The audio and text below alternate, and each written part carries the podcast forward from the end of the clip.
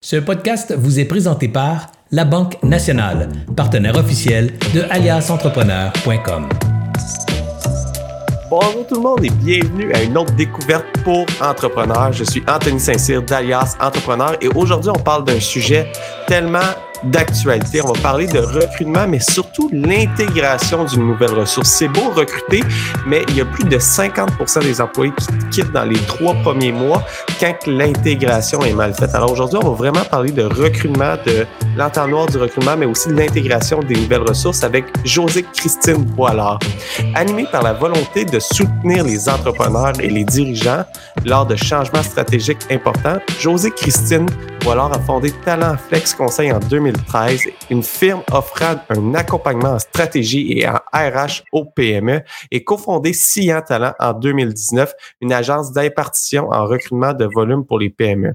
Avec son, son expérience opérationnelle de près de 25 ans, elle amène une dimension concrète, simple et pragmatique de la gestion de la croissance qui permet à ses clients d'atteindre leur objectif de façon durable en misant une culture forte et positive, des objectifs stratégiques simples, réalisables et clairs, ainsi que le focus et la discipline dans l'exécution. Deux valeurs fondamentales guident ses actions, l'authenticité et l'impact. Avant de commencer, j'aimerais remercier les partenaires d'Alliance Entrepreneur qui permettent de rendre le tout possible, c'est-à-dire la Banque nationale qui nous supporte depuis le tout début d'Alliance Entrepreneur, le MEIE, le ministère de l'Économie et de l'Innovation, et de l'énergie. Le programme Persévérance, un programme qui vient en aide aux entrepreneurs en difficulté le réseau Mentorat, un réseau de mentors partout au Québec, le CETEC, le Centre de transfert des entreprises du Québec, Info Bref, un média d'affaires. En cinq minutes, vous avez l'essentiel de l'actualité et je vous invite d'aller écouter son podcast. Je l'écoute à tous les matins en trois minutes euh, de façon audio. J'ai tout l'essentiel de l'actualité et bien sûr mon commerce en ligne. Sans plus tarder, j'intègre José Christine. Bonjour José Christine, ça va bien? Bonjour, ça va bien toi? Oui, ça va super bien. Euh, j'ai vraiment hâte aujourd'hui de parler du, euh, du processus de recrutement et de l'intégration des ressources parce qu'on entend parler partout à quel point que c'est important euh, recruter, que c'est difficile. puis au-delà du recrutement, on parle beaucoup du recrutement qu'on trouve pas la bonne ressource, mais il y a toute la partie intégration que j'ai pas entendu parler beaucoup ailleurs. Petite anecdote là pour que les gens les gens euh, reflète pourquoi on, on, parle de ça aujourd'hui. Dernièrement, j'ai intégré une nouvelle ressource dans, dans l'imprimerie que je suis actionnaire et puis euh, dans l'intégration, c'était vraiment c'était vraiment cocasse parce que on avait oublié euh, je dis on, mais l'équipe au complet avait oublié d'offrir un ordinateur portable, un bureau. alors, il y avait tout pensé à qu'est-ce qu'elle allait faire dans la prochaine année, mais concrètement, la journée qu'elle allait rentrer, il n'y avait rien de prêt. Alors, il est arrivé et puis, oh, ben, qu'est-ce que je fais aujourd'hui? Ben, ben, va à ton ordinateur, va configurer ton courriel, mais il est où mon ordinateur? Ah, ben, pas d'ordinateur. Puis ça a été vraiment un processus euh, difficile d'intégration euh, pour la première semaine et demie de travail qui aurait pu être préparé en amont. Alors aujourd'hui, c'est un petit peu ça le but de la, de la discussion, mais j'aimerais savoir ton point de vue sur comment que ça se passe, euh, le recrutement. Là, comment on parlait de l'entonnoir du recrutement, mais de où que ça part? Ben en fait, euh, on, on, est dans un contexte de marché difficile. Là, on en parle souvent, mais euh, il y a une pénurie de main d'œuvre. La pénurie de main d'œuvre, elle vient de plusieurs facteurs. Là, il y a, y a le vieillissement de la population évidemment. Là, euh, et pendant la pandémie, il y a eu une réduction de, de l'immigration en général. Là, fait que fait que c'est mathématique. Il y a moins de monde pour travailler présentement. Là. Euh, donc, on sait que ça, ça va durer là, pendant euh, pendant un certain temps. Fait qu'il faut, faut s'ajuster. Quand on a la chance, entre guillemets, de trouver quelqu'un qui est choisi de venir travailler chez nous, euh, ben, l'idée, c'est de le garder parce qu'il n'y a pas 25 personnes en arrière là, qui, qui cognent à la porte. Là. Euh, puis tu sais, tantôt on se parlait là, mais mais l'idée de la flexibilité, euh, tu sais, il y a y y a des habitudes qui ont profondément et durablement changé pendant la pandémie. Euh, un constat général qu'on fait présentement, c'est que peu importe l'âge de l'employé, euh, il n'y a plus de, de, de différence générationnelle dans le sens que tout le monde cherche de la flexibilité. Les raisons qui motivent le besoin de flexibilité sont très différentes, là, mais la réalité, c'est que euh, les préférences de tout le monde ont changé. Ils se sont orientés vraiment vers euh, la soif de liberté, de flexibilité, ainsi de suite. Fait que ça, faut garder ça en tête quand on est en train de recruter du monde et quand on veut retenir des, des employés. Ces deux éléments, je pense qu'il faut vraiment euh, garder en tête la, la, la, quantité de personnes qui sont disponibles et ce que, ce que, ce que les employés qui sont disponibles veulent avoir. Là. ça, ça m'a marqué euh, tantôt là, quand tu me parlais que peu importe l'âge, la soif de flexibilité du type d'emploi est présente. Alors, c'est quelque chose à penser dans, dans notre emploi, mais euh, j'ai de la j'ai de la difficulté à comprendre parce que c'est un switch quand même qui s'est fait vraiment rapidement là. Euh, on parle de le 10 ans, je pense qu'on parlait pas d'autant de flexibilité au travail là. Ça, ça s'est fait sur quel espace-temps en fait ce, ce gros euh, switch là ben, c'est, vraiment multifactoriel. Tu sais, les, les baby boomers aujourd'hui sont soit à la retraite ou sur le bord d'être à la retraite. Fait que les gens sont généralement plus en forme, mais, euh, mais ils vont vont partir à la retraite, donc soif de liberté, j'ai le goût de voyager avant d'être trop vieux pour voyager, ainsi de suite. Euh, évidemment, les milléniaux, c'est une génération qui est reconnue comme euh, ayant un besoin de s'épanouir à travers différents éléments et c'est pas nécessairement juste le travail qui est important. Euh, je pense que la pandémie a, a, poussé une réflexion euh, grandiose pour la majorité des gens. Donc, euh, qu'est-ce qui est important pour moi? Euh, comment je veux passer mon temps? Avec qui je veux passer mon temps? Comment je veux contribuer? Tout ça, ça, ça pousser vraiment une, une, une, prise de conscience, je pense, générale de OK, ben le travail est important pour que je puisse m'épanouir, mais il y a d'autres choses dans la vie. Là. Fait que, fait que c'est un peu là qu'on est rendu. Je pense que la pandémie a vraiment accéléré une réflexion qui existait déjà. Euh, mais là, on peut plus comme faire à semblant que ça existe pas. Là. Ça a été trop profond comme, euh, comme transformation. Puis ça a quand même duré deux heures, euh, deux ans. si on avait eu une pandémie qui avait duré deux semaines, un petit peu de confinement, on serait pas en train d'avoir cette discussion-là, mais deux ans, là, ça, ça, ça donne amplement de temps à la majorité des gens de changer leurs habitudes de façon très, très durable. Fait que, fait que je pense qu'il y a cet élément-là là, qui rentre en ligne de compte. Euh, c'est vraiment ça qui pousse, je pense, les réflexions générales de ce côté-là. Là.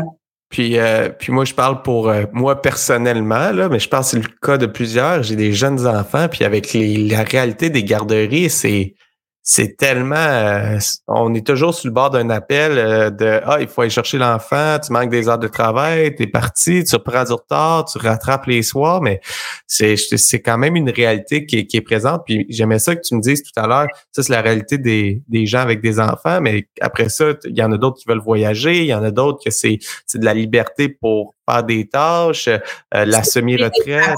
Euh, s'occuper des parents qui sont vieillissants aussi, parce que, que l'autre chose que la pandémie a mis en lumière, j'ai travaillé dans les RPA dans ma vie, là, mais c'est sûr qu'il y, a quelque chose aussi euh, qui, qui, est un peu brisé là, au niveau de comment on s'occupe des, des, personnes vieillissantes ou qui sont pas nécessairement bien. Là. Donc, il y a beaucoup de gens qui sont appelés à s'occuper de leurs parents là aussi. Donc, il y a les enfants, il y a les parents, fait que c'est c'est vraiment l'ensemble de l'œuvre qui, qui, qui, euh, qui pousse tout ça. Là. Puis là, maintenant, en connaissant ce contexte-là, comment que je fais pour recruter une bonne ressource puis savoir que c'est une bonne ressource pour moi qui va rester dans mon organisation? Ben, nous, on parle, tu sais, ma collègue euh, Joël, qui est partenaire avec moi chez Science Talent, euh, apprend l'analogie du, du dating en ligne. Tu sais, L'idée, euh, quand on a besoin de recruter quelqu'un, un, il faut savoir qu'est-ce qu'on a de besoin. Fait que euh, si on sait à peu près ce qu'on a de besoin, on va trouver une personne qui a à peu près les compétences qu'on a de besoin. Donc, euh, de, de, vraiment avoir une réflexion sur c'est quoi c'est quoi que j'ai besoin dans mon, organisation puis c'est quel genre de profil qui pourrait m'aider euh, à, jouer ce rôle-là. C'est important puis souvent on euh, on bâcle cette étape-là c'est c'est pour ça qu'on n'a pas non plus la personne qu'on cherche euh, et puis quand on établit la, la liste de critères qu'on a de besoin euh, ben il faut être flexible aussi là-dedans. Fait que c'est quoi qui est non négociable, puis c'est quoi qui sont des nice to have aussi dans, dans le profil de la personne, parce que des écureuils mauves, il y en a pas. Donc, euh, donc l'idée c'est vraiment d'être capable de trouver les, les compétences qui sont clés pour être capable d'être, euh, d'avoir du succès dans le rôle. Puis après ça, c'est d'accepter qu'il va falloir former la personne sur les éléments qui sont euh, qui sont manquants de, ce côté-là. Une fois qu'on a fait ça, ben faut se promouvoir. Fait que là, là on est comme sur Tinder. Là, quand on fait euh, du recrutement, c'est sûr que si notre image de marque, puis peu importe les, les, les forums qu'on utilise pour l'affichage, ben il faut se montrer quand même sur notre jour, le, notre meilleur jour, mais également notre jour le plus authentique. Fait que c'est sûr que si je me publie sur Tinder, que je dis que je suis blonde puis que j'ai 20 ans, ben quand la personne va me rencontrer, elle va se elle va bien se rendre compte que c'est pas le cas. Alors, euh, c'est important d'être authentique dans la façon qu'on se promouvoit euh, quand on a des postes qui sont ouverts. Et, euh, et après ça, ben c'est comme c'est un dating game. Là. Fait que on se rencontre, euh, faut expliquer qui on est, faut faut être authentique. Je parle beaucoup d'authenticité parce que c'est là que ça se passe. Euh, si on brosse un portrait euh, qui est pas réaliste de notre entreprise quand on rencontre le candidat, ben le candidat va rentrer puis il va constater rapidement que ce que ce qui a été dit c'est pas la réalité. Donc c'est important d'être euh, d'être réaliste par rapport à ça. Là.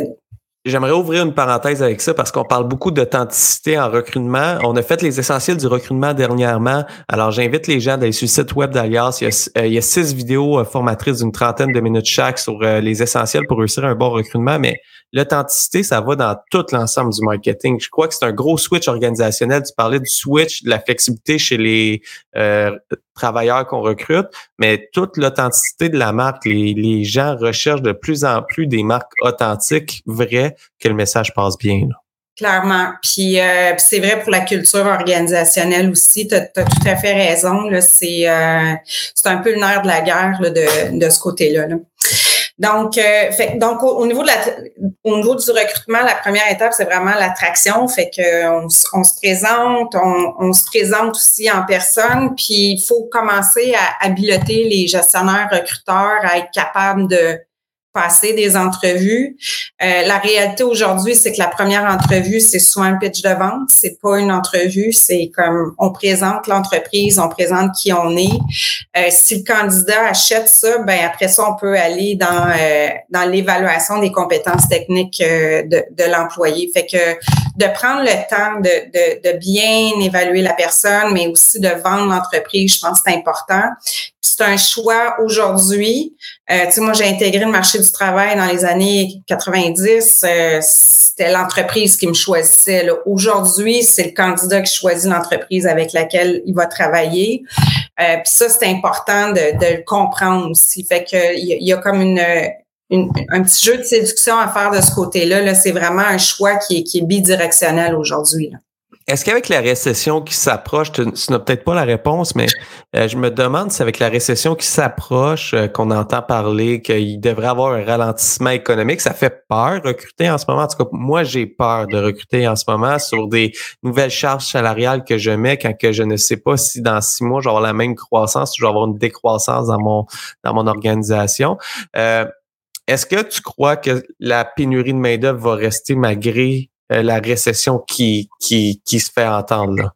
Ben, écoute, je suis pas économiste là, mais ce euh, ce qu'on voit au Québec particulièrement, euh, comme je disais tantôt, ce qui se passe au niveau de la pénurie de main d'œuvre, c'est mathématique. Fait que la, courbe des âges s'est vraiment inversée euh, au cours des cinq dernières années, puis ça fait 30 ans qu'on parle vraiment de ce phénomène-là. Là. Euh, donc, euh, moi, je pense que c'est ce que c'est ce que les économistes disent euh, au niveau de, de du Québec. la pénurie fait en sorte que que il va avoir moins de postes vacants. mais la pénurie reste là, là donc peu importe le, contexte économique, si tu juges probablement que la décision de recruter elle va prendre plus de temps à se prendre, probablement que tu vas prendre plus de temps pour t'assurer que tu as la bonne personne qui est capable d'être productive rapidement aussi. Mais si tu en as besoin pour livrer, euh, livrer sur, euh, sur les commandes que tu vends, ben tu en as besoin. Là. Fait que ça, ça va continuer, je pense. Puis c'était un peu le but de ma question. C'était en ce moment, si j'ai un bon CV qui tombe par magie sur mon bureau, là, euh, que je me dis Ah, c'est peut-être un peu tôt, je suis peut-être incertain, mais je vais, c'est sûr que je vais en avoir besoin dans six mois. C'est euh, on saute quand même sur le CV parce que la, la, pénurie, puis il n'y a pas de prédiction parfaite, mais la, pénurie, c'est mathématique, elle risque de rester pour plusieurs années. Là. Exactement. Puis, euh, je pense que l'idée de, tu sais, en recrutement, l'idéal, c'est que tu as assez de temps pour avoir un, bon pipeline. C'est comme les ventes, hein, le recrutement, donc d'avoir un bon pipeline de candidats, fait que tu te donnes le temps de rencontrer des gens et bon, euh, faire tout le, jeu de séduction, t'assurer que tu as le goût de travailler avec cette personne-là et tout ça. Ça, c'est le meilleur scénario en termes de recrutement. Donc, dans le contexte actuel où est-ce que tu dis pas j'en ai pas besoin tout de suite, ben là, tu peux peut-être maintenir ton bassin de candidats euh, intéressés peut-être à, te joindre à toi. C'est sûr que si la personne est en recherche d'emploi présentement puis qu'elle a besoin d'un poste maintenant, tu peux pas la faire patienter six mois, mais si elle est en emploi ailleurs, c'est le genre de discussion que tu peux entretenir avec des candidats potentiels de, d'amener la personne, c'est plus proche du timing que tu en as besoin, essentiellement. Puis, ça, ça m'apporte une autre question avant qu'on aille un petit peu plus loin sur la, recherche de talent. une question qui revient dans l'entrevue d'embauche, on en parler. Désolé, on en parler un petit peu plus tard aussi dans l'entrevue, mais la question salariale. Il y a eu un gros switch de salaire là, dans, dans les derniers euh, dans les dernières années. J'ai l'impression, puis je parle au, au, au, jeu, mais j'ai l'impression qu'il y a eu une grosse augmentation salariale euh, pour plusieurs types de postes, que euh, la compétition est de plus en plus forte. Alors, l'augment il y a une l'augmentation salariale. Alors, comment que je fais pour savoir si dans mon organisation, j'ai des postes que ça fait 20, 25 ans, 30 ans que la personne a? Euh, je suis habitué de recruter toujours à peu près au même niveau. Mais comment que je fais pour savoir me réajuster avec le marché actuel? Y a-t-il des méthodes de, savoir, OK, ma compétition charge euh, pas charge combien, mais paye combien? Oui. Euh, en fait, euh, c'est de la rémunération, ce que tu parles là. Il y, a, y, a, plein d'études de, d'enquêtes salariales qui existent. Les, les firmes de rémunération en général sont habilotées à, à à comparer les salaires dans une industrie particulière en fonction du nombre d'employés, de la taille de l'entreprise. Donc, il y, a, plusieurs outils qui existent au niveau de la, de la rémunération. Tu as raison, il y a eu une inflation salariale importante euh, qui a été drivée par la pénurie de main-d'œuvre, mais il y a aussi euh, une augmentation du salaire minimum qui se passe présentement, fait que ça crée de l'inflation sur, euh, sur l'ensemble des salaires. je pense que c'est absorbé euh, en grande partie présentement. Il y a eu une surenchère là, en 2021, 2022, mais ça, je pense que ça s'est calmé. Là. Euh, mais l'idée de faire un, benchmarking salarial puis s'assurer que son échelle salariale est toujours euh, au marché, c'est un bon exercice à faire à ce stade-ci, justement, pour s'assurer qu'on qu'on paye euh, un salaire qui est juste par rapport à l'interne, mais aussi par rapport à l'externe.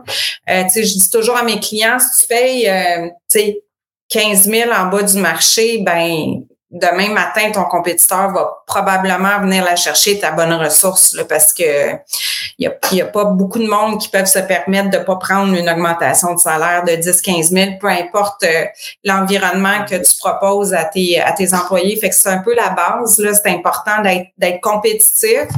Euh, mais je pense que la surenchère, elle, est, est pas mal derrière nous ça, c'est une excellente nouvelle, par contre.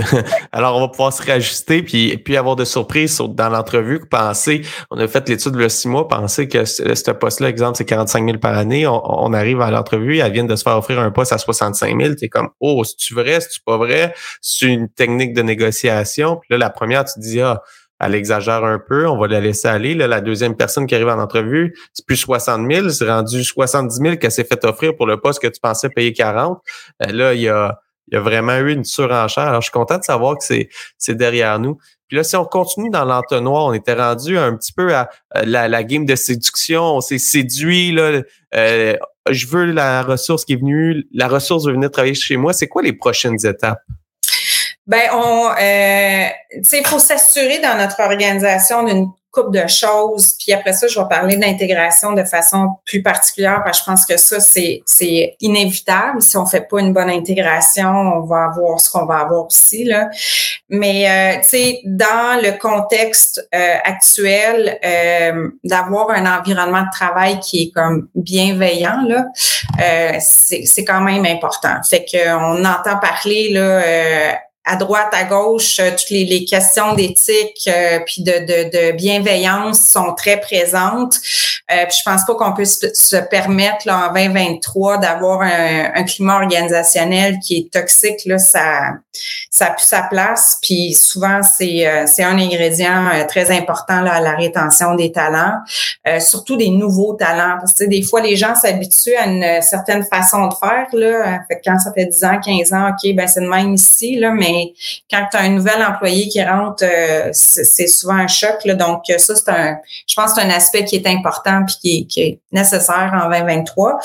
Euh, évidemment, le travail d'équipe, je pense que la majorité des gens veulent, euh, veulent sentir qu'ils font partie d'un groupe.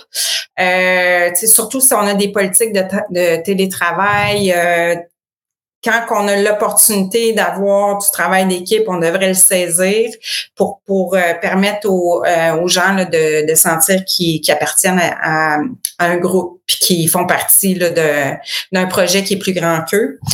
Euh, puis il y a la formation également. Puis je vous dirais là, avec le contexte actuel, tantôt on parlait de l'écureuil mauve là, mais trouver une ressource qui est parfaite, qui a exactement le bagage de connaissances, de compétences et d'expertise dont on a besoin pour faire le travail, ça existe. Tant mieux si vous le trouvez, là, mais c'est, la, c'est vraiment l'exception plutôt que la règle. Euh, fait qu'en 2023, je, ce que je vous dirais comme, comme entrepreneur, c'est que la formation, c'est votre meilleur ami. Là. Donc, euh, il y a plein de subventions qui existent, il y a plein de programmes de formation qui existent, euh, mais c'est vraiment, euh, c'est vraiment le nerf de la guerre. Là. si vous avez quelqu'un en ressources humaines ou en tout cas votre oui, excuse-moi, vas-y. Ouais, non, je te, je te, laisse terminer parce que là, tu as parlé de subvention, là, puis là, je suis comme, ah, la, la formation, moi, ça coûte tellement cher, la formation, là. Euh, je, te laisse terminer, puis après ça, j'ai des questions à te poser. Où que je vais cogner, à quelle porte que je vais cogner pour demander subvention? Ouais. Ben, en fait, euh, je vais juste rapidement, là, au niveau de la formation, euh, tu sais, à trois niveaux, je te dirais, pour les gestionnaires, fait que pour leur permettre eux autres d'être des meilleurs gestionnaires, puis c'est, la rétention passe vraiment par la relation qu'on a avec notre euh, notre gestionnaire en général. C'est toujours une bonne idée de s'assurer qu'ils sont bien formés. Euh, la formation technique, comme je disais, si on recrute quelqu'un qui n'a pas nécessairement tout le bagage dont on euh, dont on a besoin, ben il faut investir dans la formation technique. Et euh, bon, l'intégration, je vais en parler tantôt. Là. Puis pour répondre à ta question au niveau des subventions, euh, tout dépendamment de la nature de la formation qu'on euh, qu'on doit faire, c'est sûr qu'Emploi Québec a plusieurs programmes de, de subventions là, pour euh, qui, qui, vont financer une partie de la formation. Et là, ça peut ça peut couvrir beaucoup de choses. Ça peut couvrir le salaire de l'employé qui est formé, ça peut couvrir le salaire, par exemple, ou les honoraires du consultant qui va développer la formation, ça couvre les frais de déplacement, d'hébergement, d'inscription, ainsi de suite. Fait que là, il y a vraiment des beaux programmes là, qui peuvent nous accompagner. Euh, la meilleure porte ou cogner pour ça, c'est le Centre euh, d'emploi Québec de votre région. donc, il y en a partout au Québec. Euh, règle générale, vous euh, faites une recherche avec le code postal de, de l'entreprise, puis c'est vous avez accès à un conseiller d'emploi Québec de cette façon-là. Puis moi, j'encourage tous mes clients à l'utiliser. Honnêtement, c'est euh, un levier qui est super intéressant. Euh, ce qui est subventionnable au niveau de la formation, le principe de base, c'est euh, c'est des compétences qui sont transférables. Fait que c'est sûr que si on est sur du euh, de la formation à la tâche en tant que telle, c'est pas tous les aspects qui vont être subventionnables, là, mais quand on parle de compétences de gestion ou de compétences qui sont transférables, par exemple, un cours d'Excel, un cours d'anglais, euh, c'est des compétences qui sont transférables d'une organisation à l'autre. Fait que ça, c'est euh, ça peut être subventionné. Il y a d'autres euh, d'autres initiatives qui sont euh, disponibles par les les partenaires du marché du travail. Et, là, je vais je vais me bâcler dans le dans l'acronyme, mais je pourrais te la fournir là, si tu veux la partager. Il n'y a aucun problème.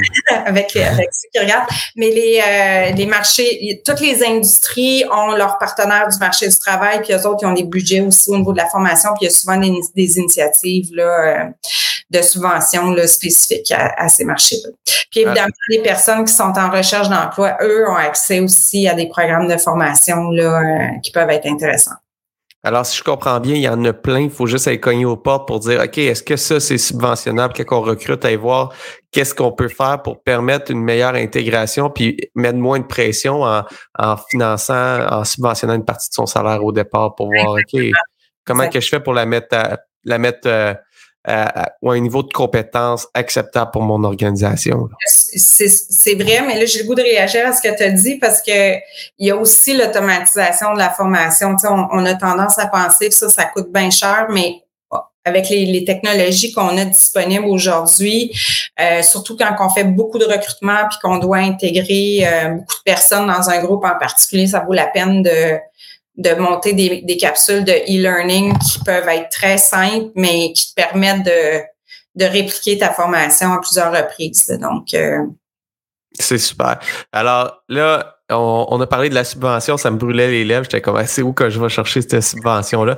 Puis si on vient un petit peu à, là, je l'ai recruté, j'étais allé chercher un budget. Euh, comment je fais pour faire que l'employé reste dans mon organisation? Parce que c'est c'est tellement difficile de trouver la bonne ressource. La recruter, ça coûte tellement cher la former. Maintenant, je veux qu'elle reste, puis je veux qu'elle soit heureuse de rester aussi. Pas juste qu'elle reste par obligation, mais qu'elle reste parce qu'elle est heureuse de rester. C'est ça. Fait que, tu sais, comme je parlais tantôt de travailler le climat organisationnel, ça, je pense que c'est important. Il y a la communication.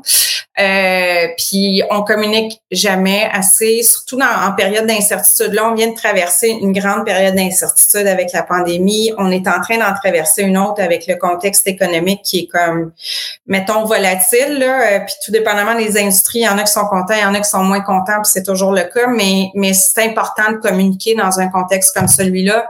Encore une fois, surtout si on est en mode euh, hybride ou en mode télétravail, la communication est, est, très, très importante. C'est que ça, je, je vous encourage à, à mettre le paquet là-dessus. Euh, L'autre élément au niveau qui, qui, est, qui, est, reconnu comme étant un levier de rétention, c'est une bonne gestion de performance. Donc, euh, si l'employé sait que c'est quoi qu'il a à faire, s'il est accompagné, coaché pour bien faire son travail, puis qu'il y a du feedback sur sa contribution, c'est un autre élément qui contribue euh, de façon très marquée à la rétention. Sais, pensez, euh, mettez-vous dans les souliers d'un employé qui arrive, puis bon, c'est pas trop c'est quoi que j'ai à faire, puis à la fin de l'année, ben tu n'as pas atteint les résultats, il n'y a rien de plus démotivant que ça. Là. Euh, donc, euh, toutes les, recherches actuellement poussent euh, vraiment vers une, gestion de la performance qui est faite en continu, le dialogue en continu également. Fait que, fait que l'idée d'être en contact, là, puis de, de, vraiment clarifier les attentes, ça, c'est super important. Puis, ben, là, puis là, on va tomber dans le vif du sujet, là, l'intégration, comme tu disais tantôt, 30% des employés qui rentrent dans une organisation quittent dans les 30 premiers jours s'il n'y a pas de programme d'intégration. Puis si on regarde trois mois, c'est la moitié des employés qui vont quitter dans les trois premiers mois. Euh, la réalité, là, c'est que peu importe le niveau de poste, peu importe le niveau hiérarchique, le nombre d'années d'expérience que la personne a, c'est minimum deux, trois mois avant que la personne soit minimalement intégré dans l'organisation. Donc, euh, faut passer du temps dans le dans l'intégration en tant que telle. C'est, c'est le meilleur investissement honnêtement à faire quand on recrute. Euh, on devrait être euh, obsédé par l'intégration à tous les niveaux. Et euh, l'intégration, c'est pas juste l'accueil. Tu sais, tantôt tu parlais de l'ordinateur qui est pas là quand on arrive. Ça, pour moi, c'est l'accueil. C'est la première semaine de, d'accueillir la personne dans ton bureau, de s'assurer qu'elle a tout le matériel pour être capable de fonctionner casser où la toilette aller, qui parler dans l'organisation. Ça, c'est l'accueil, puis c'est important, puis ça dure pendant une semaine. Mais l'intégration en tant que telle, c'est un processus qui va s'échelonner au moins sur trois mois. Là. Puis l'idée, c'est vraiment d'aller chercher un maximum de socialisation pour l'employé, mais d'accélérer la productivité, de la productivité et l'autonomie de cet employé-là également. J'aime, j'aime, j'aime qu'est-ce que tu dis parce que c'est plus que juste un accueil, une intégration. C'est plus d'y avoir donné une, ordinateur. Puis une fois qu'on a passé euh, l'accueil, quand on parle au-delà de toute l'intégration, c'est comment qu'on fait aussi pour s'assurer que l'employé, on sent que c'est, c'est réciproque, il se sent bien, il se sent sa place, il sent qu'il sait qui parler. Comment que je peux faire pour valider que l'employé se sent sa place?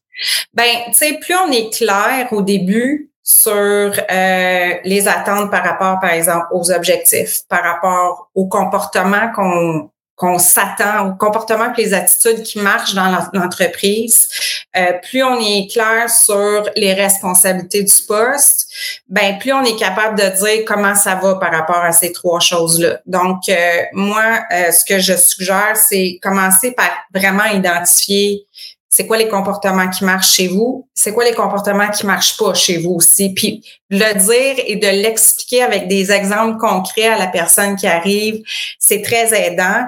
Euh, souvent, c'est euh, c'est comme automatique. Euh, on s'en rend même plus compte, mais c'est ça, c'est souvent là que le bas blesse euh, pour des gens qui arrivent en entreprise. Fait que de prendre le temps de, de bien l'expliquer, d'expliquer c'est quoi qu'on fait dans la compagnie, euh, c'est fascinant à quel point on prend pour acquis que l'employé sait c'est quoi qu'on fait pour de vrai, mais, mais de prendre le temps de l'expliquer, d'expliquer ton rôle à toi, c'est ça, mais ça contribue, dans le fond, aux objectifs de l'entreprise de telle façon. Donc, de donner un, un sense of purpose à l'employé sur sa contribution. Donc ça, c'est la première étape, je pense que c'est la plus importante, de d'identifier et de nommer c'est quoi les attentes qu'on a par rapport à l'employé. Puis après, c'est d'être réaliste aussi avec l'employé sur, OK, ben après la première semaine, voici ce à quoi je m'attends que tu saches. Fait que je m'attends à ce que tu sois capable d'utiliser, par exemple, notre système informatique et que tu connaisses, euh, tu sais, telle, telle, telle personne dans l'équipe. Après la deuxième semaine, je m'attends à X, Y, Z. Donc, d'avoir des mesures de succès qui sont claires, qui sont évolutives aussi dans le temps pour permettre à l'employé de savoir, OK, ben oui, là, je suis en train de je suis en train de progresser. C'est normal que je sois perdu au début. C'est normal que je me cherche, mais je sais que ça va progresser dans le temps. Puis je suis capable de le mesurer. Fait que ça, c'est un, c'est un aspect qui est, euh, qui est important, qui est pas compliqué. Hein, c'est pas tellement compliqué, mais si on prend pas le temps de le faire, c'est difficile pour le nouvel employé qui arrive de savoir, tu sais, où est-ce que je me situe par rapport à ça.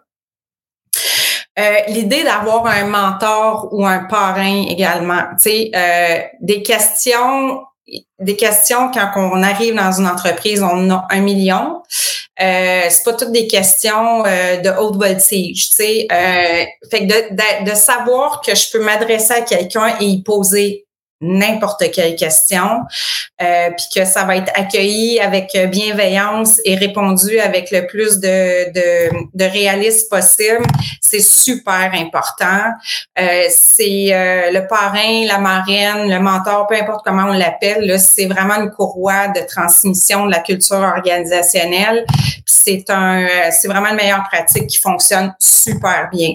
Ceci étant dit, on peut pas juste s'appuyer sur le mentor ou le parrain ou la marraine. L'idée, c'est d'impliquer toute l'équipe dans l'intégration du nouvel employé. Euh, fait que, tu sais, on a peut-être euh, Lise qui est bonne dans une, tu sais, avec les, les euh, le système euh, informatique. On a peut-être euh, Jacques qui est bon avec bon tel autre aspect. Fait qu'on utilise l'équipe dans le fond pour s'assurer qu'on qu'on forme adéquatement la personne dans l'équipe. Puis comme ça, tout le monde dans l'équipe se sent se sent qu'on compris, se sentent utiles, sentent qu'ils ont un rôle à jouer. Puis j'imagine que c'est bon aussi pour toute l'équipe en place et non seulement la nouvelle employée. Ouais, mais c'est un autre point que j'aimerais soulever. Tu sais, quand on a une équipe qui travaille ensemble depuis 15 ans, 20 ans, euh, ça on le voit souvent, tu sais, l'équipe est soudée. Il y a plein de, de, de mécanismes qui se sont installés dans l'équipe, informels, qui sont absolument pas visibles à l'œil nu, là. Euh, mais ça arrive souvent qu'on essaie de, de greffer une nouvelle personne dans cette équipe-là, puis c'est la personne systématiquement rejeté. Là.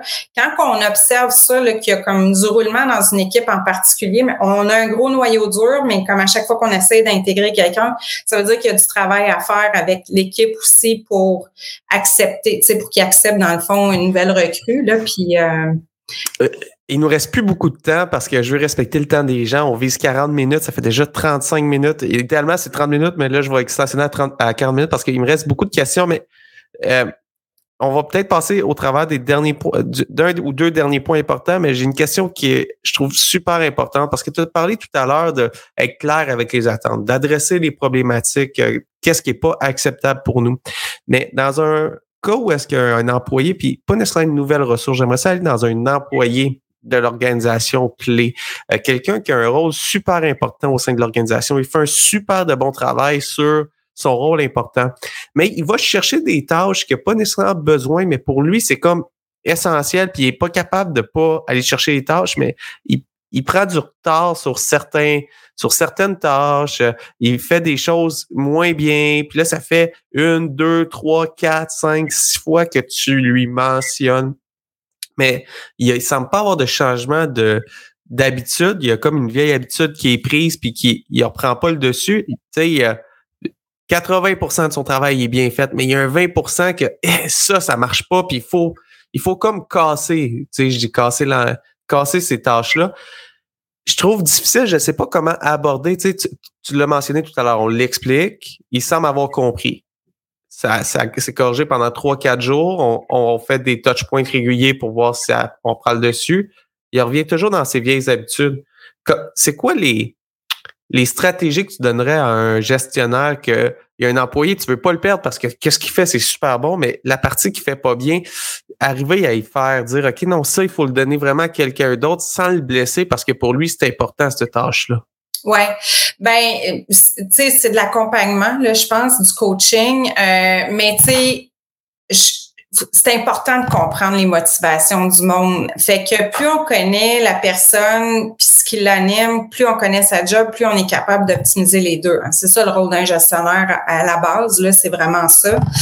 Euh, fait que, puis, tu sais, quand on est en croissance, ça arrive souvent ce que tu décris. Tu sais, on, on, a des, des personnes qui sont très polyvalentes quand on est petit, puis plus on grandit, à un moment donné, tu vas aller chercher de la spécialisation parce que tu es capable de te payer de la, la spécialisation, ce qui n'est pas le cas. Euh, quand tu es plus petit. Fait que moi, ce que je te dirais dans un cas comme celui-là, euh, tu sais, on focus sur ce qui est positif. Évidemment, là, quand on donne du feedback, on donne toujours le feedback positif en premier, mais, mais après ça, il faut comprendre c'est quoi qui fait en sorte que la, la, personne ne veut pas lâcher le morceau sur des tâches euh, précises. Là.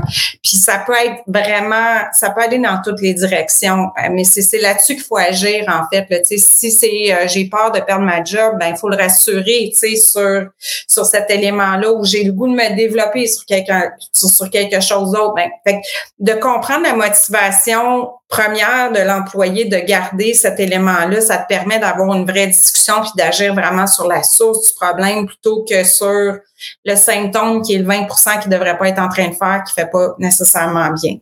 Fait que ça, je te dirais, puis c'est à travers la conversation qu'on est capable d'identifier ça. On peut pas euh, l'observer et dire c'est parce que non, il faut en parler avec, euh, avec l'employé en question.